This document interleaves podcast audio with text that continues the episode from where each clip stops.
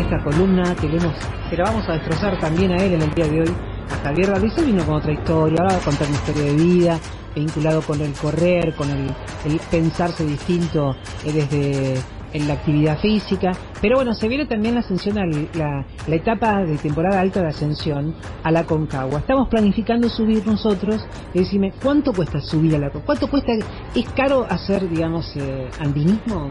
Es muy caro por los equipos, ¿no? Porque hay que tener equipos muy específicos. Recién estaba averiguando rápidamente, a partir de que eh, comienza hoy eh, este, la temporada, a partir de la noticia, algunas tarifas para ascensión. Por ejemplo. Eh, van entre los 1.200 y los 6.500 dólares. Chicos, nos quedamos acá. ¿Sí? Porque no se puede subir. Uno no dice, ah, voy a subir la Concagua. No, tiene que contratar guías. Eh, porque los guías son los que los únicos autorizados a eh, subir con contingentes y armar expediciones.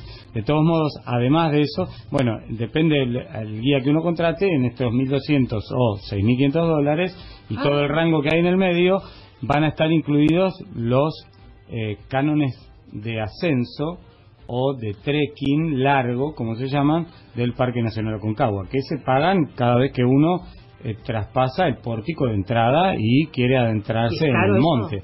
Eh, va, para los nacionales, para los para los argentinos, están eh, 1.750 pesos el ascenso y eh, 1.200 pesos el trekking largo. Después hay 800 pesos el trekking corto. Esa es la tarifa actualizada del Parque Nacional Concagua.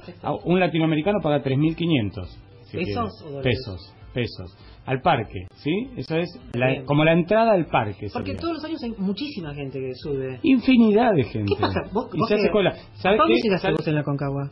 ¿Cómo? ¿Hasta dónde llegaste subiendo la No, no, yo nunca subí a la Concagua. Ah, cruzaste. Sí, no, no, no, crucé los Andes, pero no a la altura de la Concagua. Ah, no a la altura de la pero adentro, digamos, una vez que empiezan a subir, hay como una multitud subiendo, haciendo cola para subir. Hay, hay espera para subir. Por eso cuando uno paga el ascenso, tiene 20 días para poder subir. O sea, tiene, está habilitado por 20 días para poder ascender y descender, que está vinculado también obviamente con cuestiones climáticas, ¿no? Porque uno puede pagar el ascenso y no puede, se tiene que quedar ahí, quién sabe, por ahí una semana, hasta que el clima lo habilita. Tengo muchos amigos que han subido a Concagua. Peter Saño es uno de ellos, que es un señor, le vamos a contar la historia de Peter, este, eh, y cuentan cosas extraordinarias, casi religiosas. ¿Ah, sí? Casi religiosas. ¿Como apariciones o no? No, no, no, tiene que ver. Bueno, en algún caso la falta de oxígeno puede ser, ¿no? Que este, haga ver algunas cosas raras a partir de determinada altura. Pero no, son experiencias transformadoras, básicamente, experiencias muy transformadoras. Eh, alguna vez me encantaría eh, pasar por ella, de Ascensión a la Concagua. Sí, no, hermoso. ¿Qué, qué historia nos trajiste hoy? Antes que te, Una, una, experiencia, una experiencia también transformadora tiene que ver con eh, la cantidad de atletas ciegos que corren. Mira. les quiero empezar a contar esto desde un punto de partida autorreferencial, porque me parece que ayuda. Eh, fue el 22 de agosto de 1998, cuando corrí mi primer carrera, que fue una carrera que organizaba un supermercado de apellido francés. Eh, en el centro de Buenos Aires, sí. ¿El mismo de San Lorenzo? Discard. Discard. Discard.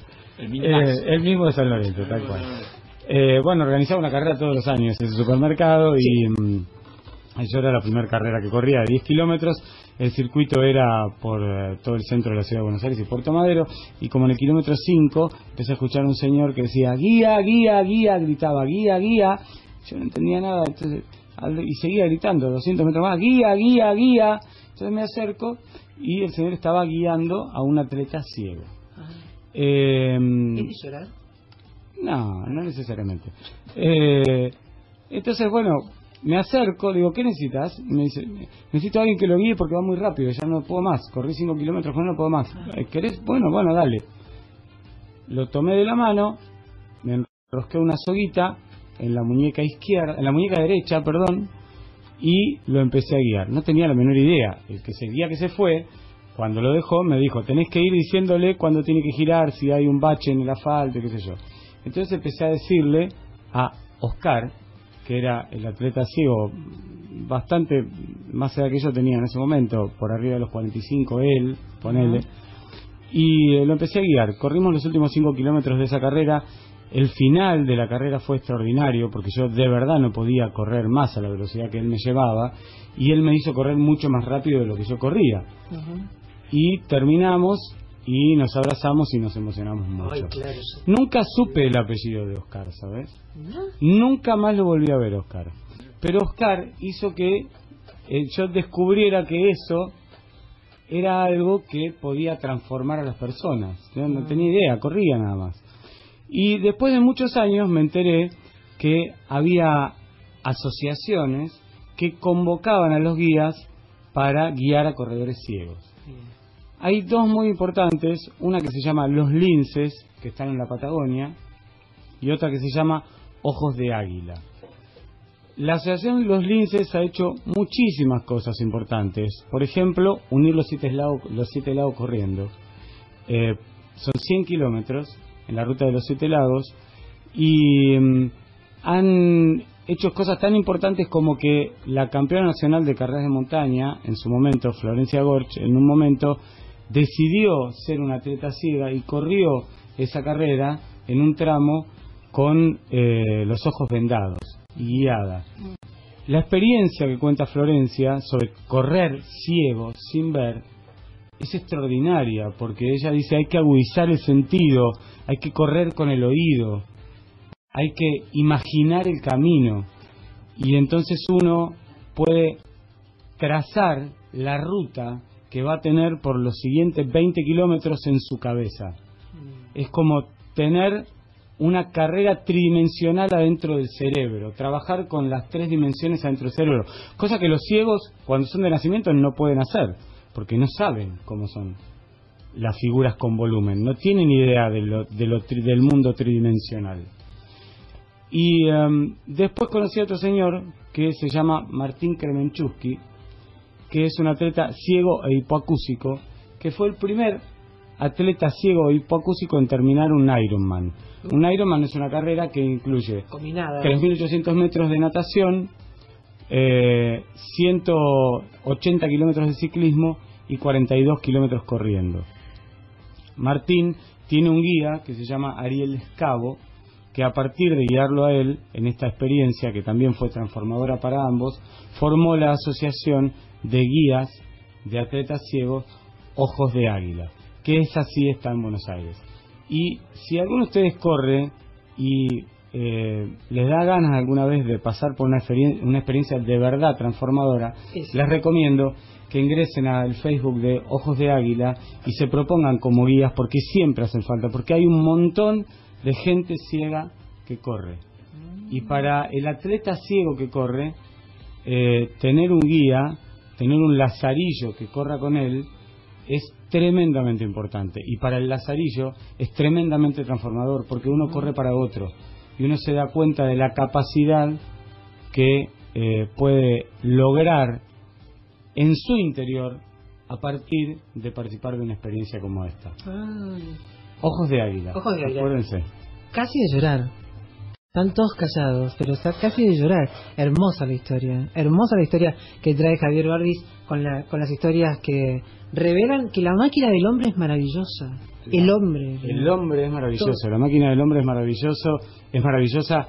Este fin de semana eh, va a haber, eh, se va a disputar una nueva fecha de Ironman en Buenos Aires, a propósito de lo que contábamos de Martín Kremenchuk eh, es el medio Ironman, es la mitad de la distancia que mencionamos recién, pero va a haber mucha gente ahí tratando de superarse. ¿Dónde se corre? Se corre en Nordelta, es un ¿Nadan, circuito, corren, nadan, nadan, eh, ¿Bici? y después corren. El final es eh, pedestrismo. Ahí tenemos. Eh, presten atención, si alguien lo ve, porque va a haber transmisión por televisión, a la transición. La transición es el momento en el que salen del agua, agarran la bici, dejan la bici y empiezan a correr. Mm. Porque los atletas que van a disputar el podio se especializan en hacer una transición de mínimos segundos. Yo tengo una pregunta técnica, el equipo me va a entender tranquilamente. Yo siempre que veo las carreras de Ironman que pasan, vieron de la pileta o del río, a la bici y pregunto, ¿no se paspan? no, no, te lo digo, es técnico, ¿cómo hacen para bueno, correr? Tienen calzas, hay calzas especiales. Digo, el- No se paspan porque están todos mojados. No, porque las calzas hace que los, los sitios donde podés rozar no haya rozamiento. Otra cosa, el, el que hace ciclismo, porque hay mucha gente que está haciendo ciclismo ahora, que empezó a comprarse bicicletas y demás, tiene un almohadoncito, hay calzas con almohadoncito en la cola, ¿verdad? Bandana se llama eso. ¿Viste? Son unas calzas que tienen una, como un sector mullidito en, en la cola. Bueno, Pero después, eh, cuando uno hace, Sí. cuando uno hace ci- mucho ciclismo, sí. Eh, genera callosidades en, ¿En la ese cola? sector, claro. Sí, Entonces, de un tiempo ya no molesta. Bueno, el equipo de atletas de este equipo, de este programa, está presto a... Todos con calzas con la almohadita, antes de ir a la tanda, ¿qué? No, voy a hacer una pregunta de esto de- desde el desconocimiento absoluto y lo voy a preguntar en serio. Perfecto, es como preguntamos nosotros, a de, la ignorancia más O absoluta. sea, eh, se pasa del... ¿Cuál es la primera etapa? El río. Natación. Natación. Después Natación. pasamos, se pasa a la bici. Sí. Eh, lo que decías vos de la transición, que es por ejemplo el hecho de ponerse el calzado, de cambiarse Bueno, uno sale del agua, se tiene que sacar el traje de neopren. Sí, Y se tiene que poner los zapatos de ciclismo. claro. ¿sí? o las zapatillas en el caso de que sea un poco menos profesional el atleta y corre y, y- y- y use la bicicleta con zapatillas. Si no los zapatos de ciclismo, los zapatos de ciclismo es muy fácil ponérselos. En general los atletas profesionales tienen los zapatos ya puestos en, en los pedales, digamos, grabados en los pedales y se suben corriendo descalzos y se, y se ponen los zapatos mientras empiezan a andar en bicicleta. Es muy extraordinario ver las técnicas que Sí, se sí, usan. tal cual, es excelente. Bueno, no se lo pierdan entonces. Javier Barris, como estuvo lindo la- el recuerdo. Casi lloré, casi lloré. Hiciste casi llorar. La semana que viene prometo lágrimas. Les dejo un nombre, Mariana Allende. Corrió 211 kilómetros en 24 horas hace poquitos días. bueno, es de llorar. El jueves a esta hora, la semana que viene, Javier Barris.